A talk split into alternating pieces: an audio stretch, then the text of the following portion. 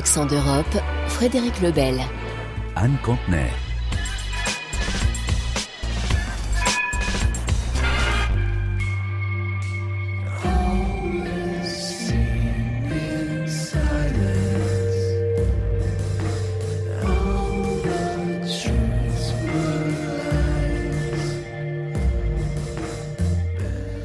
Bonjour, bienvenue sur Accent d'Europe. La menace russe au cœur des inquiétudes géostratégiques de l'Europe. L'Irlande, pays traditionnellement neutre, est confrontée à de nouveaux risques. Un sous-marin russe a été chassé du port de Cork, au sud de l'Irlande, par la marine britannique. Et pour cause, la marine irlandaise ne dispose pas de l'équipement nécessaire pour se défendre, de quoi susciter un débat sur la politique de neutralité du pays à Dublin Clémence Pénard. L'opération à Cork s'est déroulée il y a déjà six mois, mais les détails viennent tout juste de refaire surface. Et de tels événements, le long des côtes irlandaises, sont de plus en plus courants, ce qui suscite de sérieux doutes quant à la capacité de surveillance des eaux territoriales du pays. La marine irlandaise ne peut d'ailleurs mettre en mer que deux de ses huit navires, selon Kyle Barry, ancien ranger de l'armée irlandaise et aujourd'hui membre du Parlement. Notre marine est actuellement dans un état de désuétude complet. Nous n'avons que deux navires opérationnels avec un équipage fonctionnel. C'est tout de même incroyable pour une nation insulaire. Nous sommes donc le maillon le plus faible de l'Europe. Si l'Europe était entourée d'une grande clôture, nous serions le trou dans cette clôture. Et non seulement nous ne sommes pas capables de détecter les sous-marins russes, ni aucun autre, parce que nous n'avons pas de sonar, mais nous ne pouvons pas non plus détecter les navires en surface. Et nous n'avons pas de missiles sur nos navires. Nous n'avons absolument aucune défense aérienne. Pendant des dizaines d'années, nous avons eu des investissements de défense insuffisants. Et maintenant, nous en subissons les conséquences. Fin septembre, un cargo transportant vers l'Europe de la cocaïne pour une valeur de 157 millions d'euros a tout de même pu être saisi dans les eaux irlandaises. Et le passage de quatre navires russes à travers la ZE, zone économique exclusive du pays, a été détecté plus tôt l'année dernière. Tout cela souligne le besoin urgent pour l'Irlande d'avoir davantage de navires en mer. Hi, I'm very good. I'm very good. How are you keeping? Pour Mark Keane, président du PD Fora, un groupe représentant 6500 membres des rangs de l'armée, le problème, c'est le manque de personnel. Vous vous retrouvez constamment à devoir faire davantage avec moins de ressources. Nous perdons des membres des forces de défense au profit d'entreprises privées. Il devrait y avoir 1100 personnes dans la marine irlandaise, mais actuellement nous tournons autour de 700 à 750. 150 currently. Ainsi, pour améliorer le recrutement, le gouvernement a annoncé une augmentation de l'allocation versée à l'équipage lorsqu'il est en mer. À partir de fin janvier, les marins recevront 130 euros par jour après 10 jours consécutifs en mer, soit le double du montant précédent. Un premier pas, selon Markin, mais davantage d'efforts seront nécessaires. Nous ne sommes plus un pays isolé et nous avons besoin de forces de défense très solides. Un pays doit être en mesure de protéger sa souveraineté, donc nous avons réellement besoin d'investir davantage dans la marine. On paye pour les pompiers, on paye pour une assurance habitation dans l'espoir de ne jamais les utiliser, de ne jamais en avoir besoin, mais il faut les avoir en cas d'urgence. La paix et la sécurité, c'est la même chose, ça a un. L'origine de la neutralité irlandaise remonte essentiellement à la lutte pour l'indépendance vis-à-vis du Royaume-Uni et contient d'importants éléments d'anti-impérialisme et d'anti-militarisme. Mais comme pour d'autres États européens, historiquement neutres, la guerre en Ukraine a rebattu les cartes de la diplomatie et pourrait pousser l'Irlande à revoir son positionnement car, d'après Kyle Barry, à nouveau, la situation n'est pas normale. The neutrality word was used as an excuse not to Le mot neutralité invest a in été our forces utilisé comme une excuse pour ne decades. pas investir dans nos forces ces dernières décennies. Cela nous donne une to raison pour ne pas déployer nos controversial troupes lors de missions Iraq or controversées en Irak ou en. Afghanistan par exemple. Nous not, disons Ah have a mais nous sommes un pays security neutre. Mais en réalité ce n'est pas vrai. Nous avons un accord de sécurité avec le Royaume-Uni. C'est la Royal Air Force britannique qui surveille We notre don't espace aérien. Nous n'avons même pas de radar de veille. European Nous sommes le country seul pays européen does ne pas avoir ce genre de radar classique de qualité militaire. Ce qui est scandaleux. Même Malte, qui a la taille et la population du comté de Cork, possède son propre radar depuis des dizaines d'années.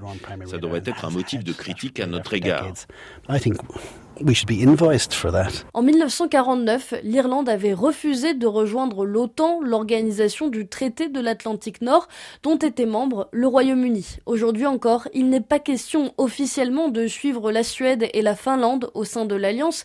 Dans ce pays de 5 millions d'habitants, l'opinion publique reste très attachée à un non-alignement. L'OTAN, on dit NATO en anglais, c'est un partenaire normal pour la grande majorité des pays européens. Mais ici, en Irlande, NATO, c'est un mot tabou qu'on ne doit jamais prononcer. Mais les menaces russes dans les eaux irlandaises pourraient-elles changer la donne? Elles suscitent en tout cas de forts remous. Et de nombreux soldats appellent à la création d'un poste de ministre de la Défense à part entière au sein du gouvernement. Actuellement, c'est Michael Martin, le ministre des Affaires étrangères, qui occupe cette fonction.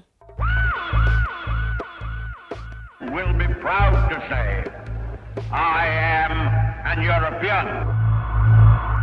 Et on poursuit notre analyse des élections européennes à presque quatre mois du scrutin. Oui, la question des partis souverainistes, de leur score et de leur place sur l'échiquier européen sont plus que jamais en tête des préoccupations.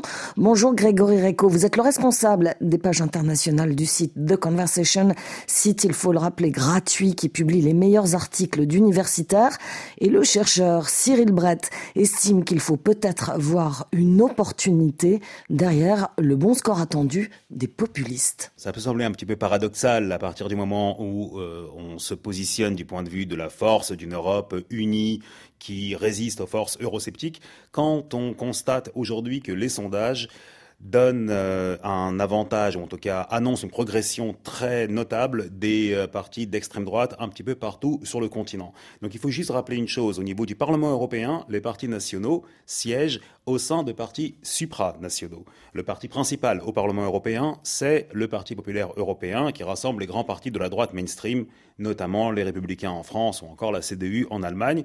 Ensuite, il y a les sociaux-démocrates, il y a le Renew Europe qui est le parti du centre. Et ensuite viennent tout près les deux grands partis de la droite dite radicale, les conservateurs et réformistes européens d'une part et Identité et démocratie de l'autre. Eh bien, ces deux partis sont crédités dans les récents sondages de scores très prometteurs. Ils devraient largement accroître leur poids au sein du Parlement européen. À eux deux, ils comptent pour l'instant à peu près 120 sièges, il devrait en avoir entre 160 et 170 dans la prochaine législature. Et en tant qu'eurosceptiques, vont-ils pouvoir bloquer le travail parlementaire? Alors c'est une inquiétude qui peut sembler tout à fait légitime, mais Cyril Brett indique que ce n'est pas nécessairement le cas. Premièrement parce qu'on aurait tort de considérer qu'il s'agit d'un bloc tout à fait homogène. Il y a au sein de ces partis des désaccords sur pas mal de sujets. Deuxièmement, parce que leur euroscepticisme aussi a pas mal reculé. Ce sont des partis qui, pour la plupart d'entre eux, n'exigent plus la sortie de leur pays respectif de l'Union européenne. Et enfin, troisièmement, tout simplement parce que mécaniquement, quand on s'approche du pouvoir, quand on a la possibilité d'influer et de peser, eh bien rapidement, on est un petit peu converti au pragmatisme. Et donc finalement, ces partis-là pourraient être quelque part attirés vers le centre plus qu'ils devraient s'opposer de manière définitive euh, et ardue euh, au fonctionnement du Parlement. Et c'est d'ailleurs tout à fait le cas de Fratelli d'Italia, le parti de Giorgia Meloni qui est à la tête du gouvernement italien. C'est l'objet d'un autre article dans The Conversation. Les sondages donnent un retournement complet des forces souverainistes, des forces d'extrême droite lors du prochain scrutin au Parlement européen en Italie. Absolument, parce que quand on parle des élections européennes de l'Italie et de l'extrême droite, on se souvient en 2019 de la percée incroyable de la Lega, le parti de Matteo Salvini, qui à l'époque était ministre de l'Intérieur, qui avait obtenu plus de 30% des voix, 25 sièges au Parlement européen.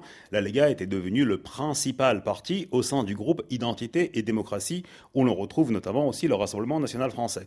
Mais aujourd'hui, très clairement, c'est Fratelli d'Italia qui est en position de force. Or, Fratelli d'Italia est pas vraiment converti à l'Europe, mais en tout cas, au cours euh, de son année et demie au pouvoir, Giorgia Meloni, pour l'instant, s'est montrée plutôt constructive. Elle a multiplié les rencontres très constructives avec Ursula von der Leyen et avec de nombreux responsables européens de tous les niveaux.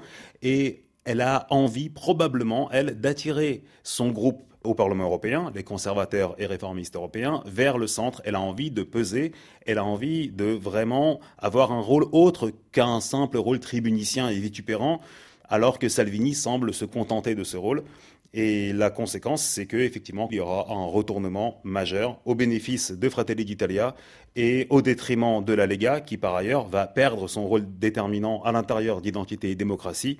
Elle va avoir beaucoup moins de députés, alors que le Rassemblement national français en aura beaucoup plus. Il y a aussi un article très intéressant sur le mot remigration, un terme dont on a beaucoup parlé dans Accent d'Europe euh, concernant cette réunion des membres de l'AFD, le parti d'extrême droite allemand, qui veut expulser des millions d'Allemands d'origine étrangère ou d'étrangers vers l'Afrique du Nord. Remigration, c'est un terme qu'il est vraiment intéressant d'analyser d'un point de vue linguistique. Exactement, c'est ce qu'explique Louis Gauthier, qui est professeur de linguistique allemande et qui revient sur l'élection de ce mot remigration en tant que anti-mot de l'année. Chaque année en Allemagne, un jury euh, qui est maintenant très populaire et qui est très suivi, euh, désigne l'anti-mot de l'année, donc le mot abject, le mot détestable. Remigration a été choisi cette année, notamment parce que l'emploi de ce terme est un euphémisme. On parle de remigration pour parler en réalité d'expulsion forcée aussi parce que c'est un détournement du sens initial remigration en allemand, traditionnellement,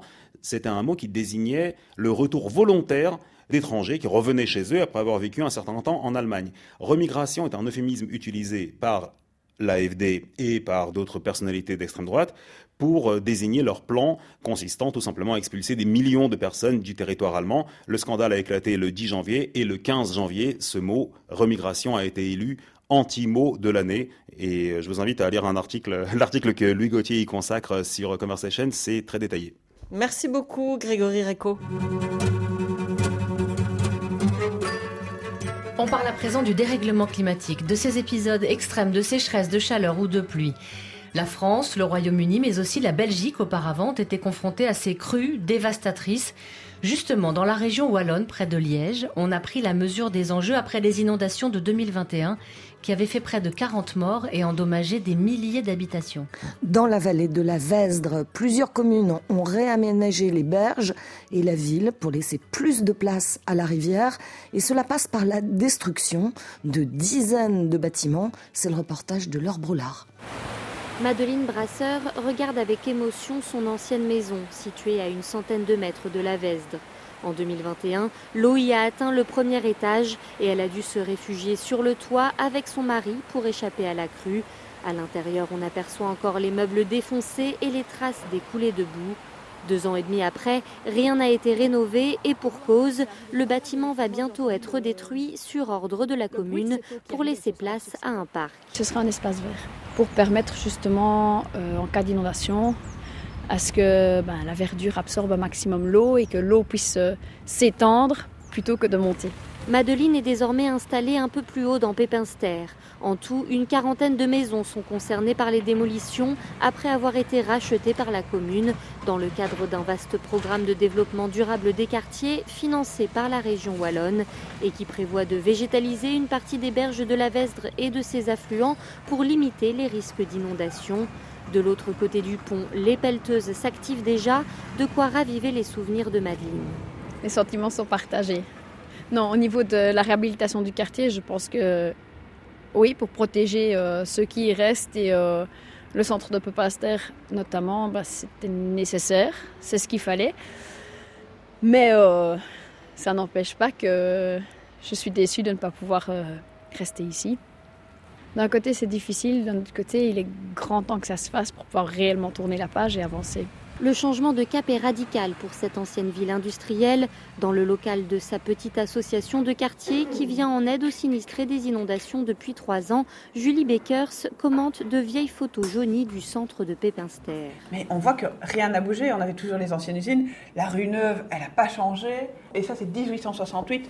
Donc on voit que le centre de Pépinster c'est vraiment construit avec l'industrialisation au plus proche de la rivière parce qu'on avait besoin de l'eau de la Vesdre pour l'industrie lainière. Et donc, forcément, on a vraiment euh, envahi la zone de la Vesdre. Et donc, quand il y a ce genre de catastrophe, ben, il faut laisser de la place à la rivière. Je crois que c'est la seule solution. La plupart des habitants concernés ont déjà vendu leur maison à la commune. Mais certains de ces anciens sinistrés voient dans ces réaménagements une double peine. Un couple de personnes âgées a par exemple obtenu de rester dans son bungalow jusqu'à la fin de leur vie. D'autres avaient déjà entamé des rénovations dans leur maison, d'autres encore peinent à retrouver un logement équivalent à Pepinster et sont obligés de quitter la ville à contre-coeur. De son côté, Philippe Gaudin, le bourgmestre, insiste sur les résultats escomptés de ces mesures. C'est indispensable.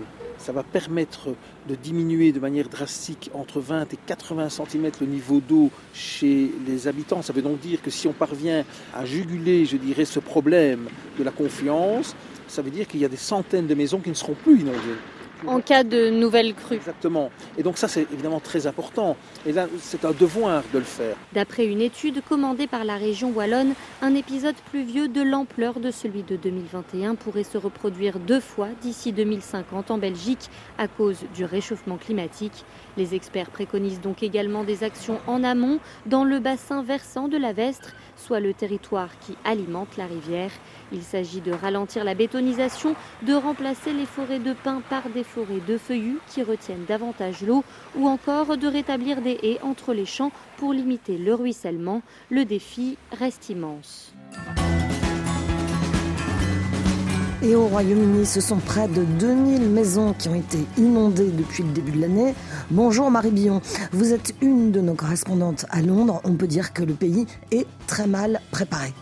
Oui, c'est un rapport de l'agence publique, le National Audit Office, qui le dit. Le gouvernement n'a pas de cible clairement définie ou une stratégie efficace en place afin que le Royaume-Uni soit plus résilient face aux phénomènes météorologiques extrêmes. C'est ce que dit le document. Il précise aussi que les infrastructures, routes, voies ferrées, centrales énergétiques ne sont pas en capacité de faire face. Il faudrait donc que le gouvernement nomme un conseiller chargé des risques pour coordonner les réponses et les investissements. Le gouvernement, lui, se défend. Plus de 5 milliards de livres sterling, soit près de 6 milliards d'euros, doivent être investis entre 2021 et 2027 pour mieux protéger des milliers d'habitations, mais selon les experts, les décisions ne sont pas toujours basées sur des évaluations précises des risques. Concrètement, ça veut dire quoi pour les Britanniques? Ça veut dire que dès qu'il pleut trop, les maisons sont inondées, environ 2000 rien que pour le début de l'année 2024. Mais aussi les routes deviennent impraticables. On a pu voir récemment par exemple une route inondée d'un côté et de l'autre coupée par un arbre qui venait de tomber à cause du vent. Et ce genre d'inondation sur une partie de la chaussée n'est pas due qu'à la saturation des sols. Les autorités locales manquent de moyens pour garder les bouches d'évacuation en bon état, donc les feuilles qui tombent s'accumulent, bouchent les tuyaux, l'eau ne s'évacue pas, correctement. Les riverains sont parfois forcés de prendre les choses en main, ils s'organisent en groupes d'action avec notamment des responsables de la surveillance chargés de mobiliser les habitants en cas de problème ou bien avant une tempête. Mais le souci est aussi dans le bâti. Les habitations actuelles ne sont pas construites pour faire face à ces nouveaux phénomènes. Il faut construire et reconstruire différemment après un épisode d'inondation. Le gouvernement a mis en place donc le système Flood Re qui permet à un habitant dont l'assureur cotise à ce programme de toucher 10 000 livres sterling pour faire des réparations plus durables, choisir le carrelage plutôt que la moquette, placer les prises d'électricité plus haut sur les murs par exemple. Mais Marie, c'est aussi une question d'infrastructure. 314 000 habitations sont jugées à risque en Angleterre depuis 2015, mais seulement 45 000 propriétés ont bénéficié d'une protection spécifique par l'Agence de l'environnement. Or, selon les propres analyses de cette agence, plus de 4 000 barrières ou digues anti-inondation étaient en 2022 en mauvais état. L'entretien qui fait défaut est un problème qui tient à la volonté politique selon les associations, mais aussi c'est dû à l'inflation. L'Agence de l'environnement a dû revoir ses ambitions à la baisse fin 2023 en raison de l'inflation mais également de problèmes de gestion. Il faudra tabler sur 40% de projets en moins entre le coût de la vie qui augmente et les priorités du gouvernement qui sont à l'économie plus qu'à la dépense, l'heure est à la gestion immédiate des catastrophes plus qu'à la prévention et ce sont forcément les habitants qui en souffrent le plus. Merci Marie Billon à Londres.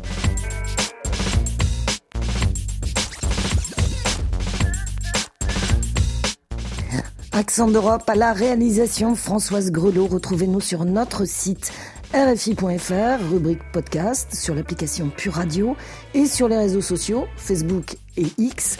Restez à l'écoute de RFI, l'actualité continue.